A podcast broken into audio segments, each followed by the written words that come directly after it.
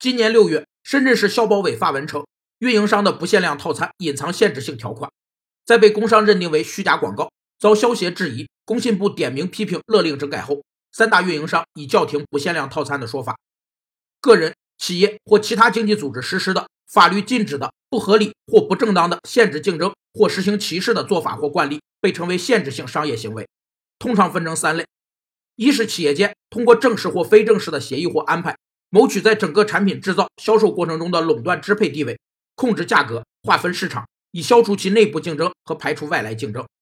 二是企业单独或与其他企业联合利用某项技术、某项服务及某一类商品的优势地位来谋取市场支配地位；三是企业利用其各方面的优势，将一些不合理、不公平，甚至是带有歧视的条款强迫受方接受。据称。整改后新亮相的叫畅享套餐，